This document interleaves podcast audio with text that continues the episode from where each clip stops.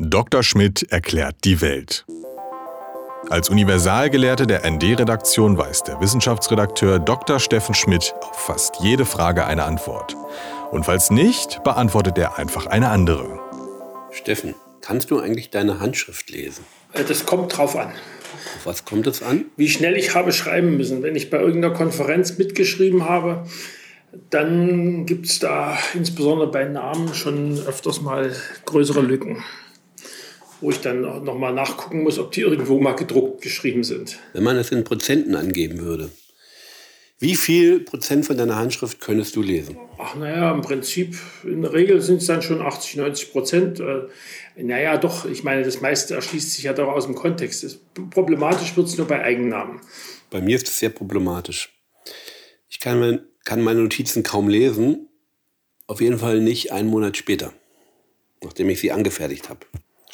Ich führe diese Probleme auf eine Schlüsselsituation in der vierten Klasse zurück.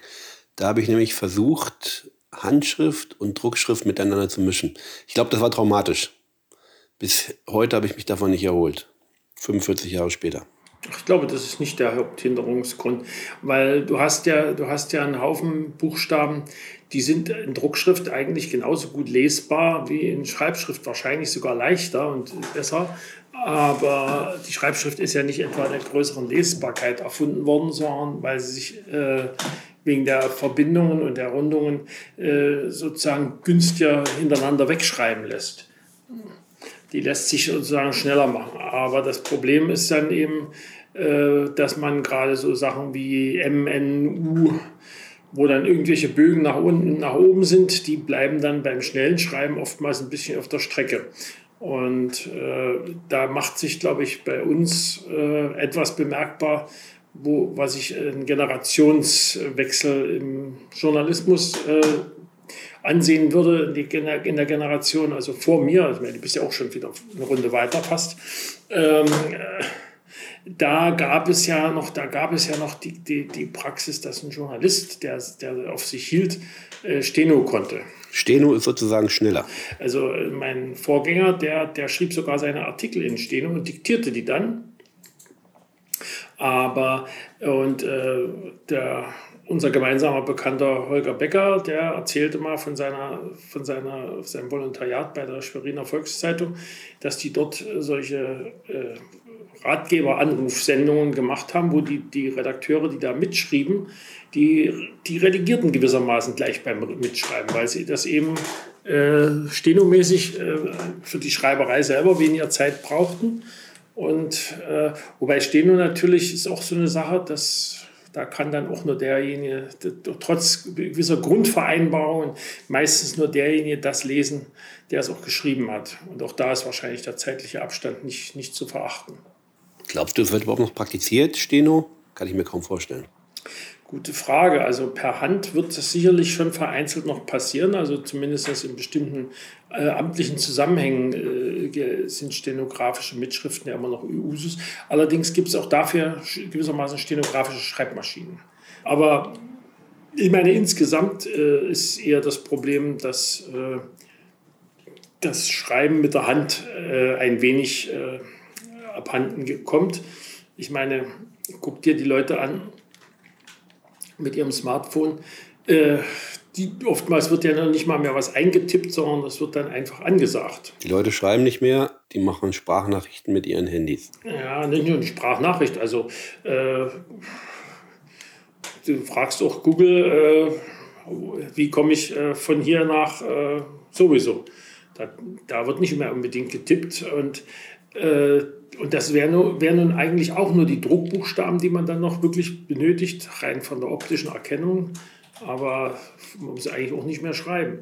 Also das, äh, der Rang der Handschrift, der, der ist sicherlich sukzessive zurückgegangen. Also ich kann mich erinnern, dass ich äh, für, für irgendeine Jahresarbeit war das, glaube ich mal, äh, beim Studium, äh, wo es um Physikgeschichte ging, hatte ich, hatte ich irgendwelche äh, Ausgaben, äh, Bücher von, von Max Planck und da waren einigen waren noch Faksimile von dessen handschriftlichen Vorlagen, also gewissermaßen von den Druckmanuskripten. das ist ja die Zeit Ende des 19. Jahrhunderts, da gab es ja noch keine, da gab es ja auch noch keine Schreibmaschinen, keine mechanischen, jedenfalls nicht als massenhaftes äh, Produkt. Das heißt also, eine Druckvorlage wurde damals handschriftlich abgeliefert. Und das äh, war geradezu kalligrafisch, was der gute Planck da schrieb.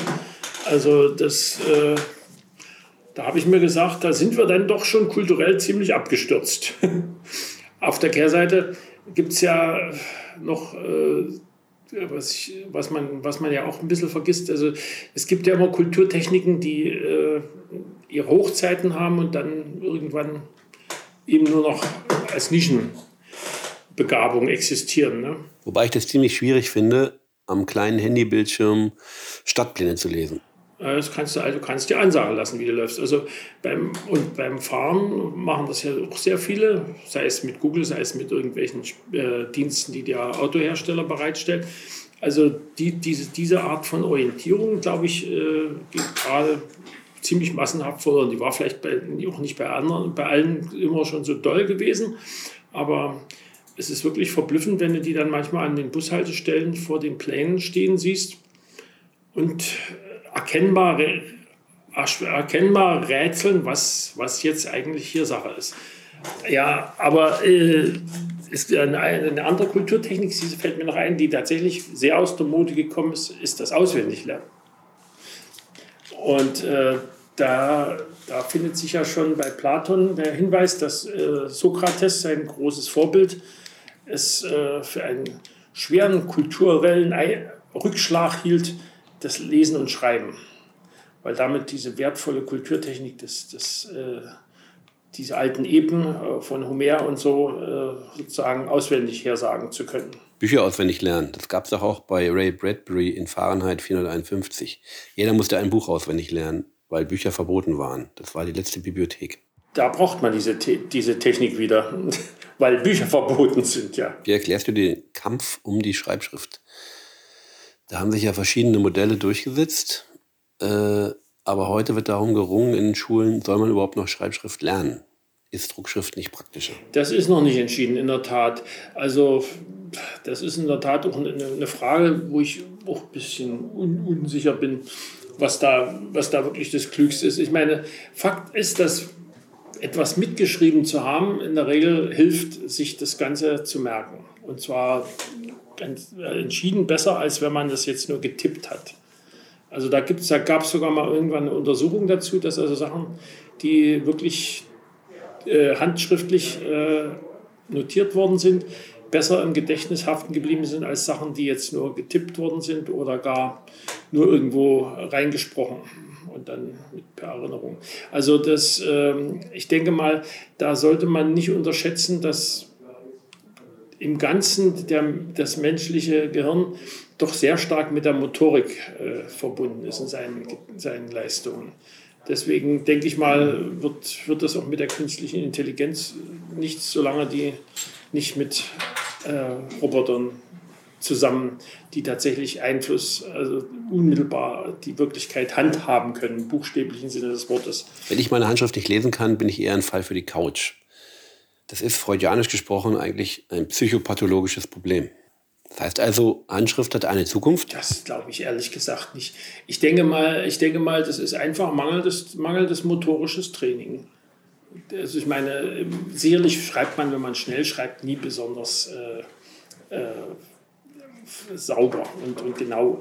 Aber, aber man kann wahrscheinlich, wenn man mehr Übung hat, auch äh, sch relativ schnell noch relativ leserlich schreiben.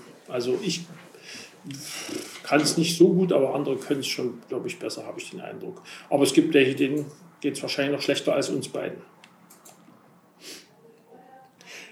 Die hat sicherlich noch eine Zukunft, aber es, es, wird, ein, es wird tatsächlich ein schwieriger Kampf sein, diese Zukunft äh, tatsächlich zu bewahren, denke ich mal. Auch hier gilt praktisch wieder die alte Parole, der Kampf geht weiter. Sozusagen.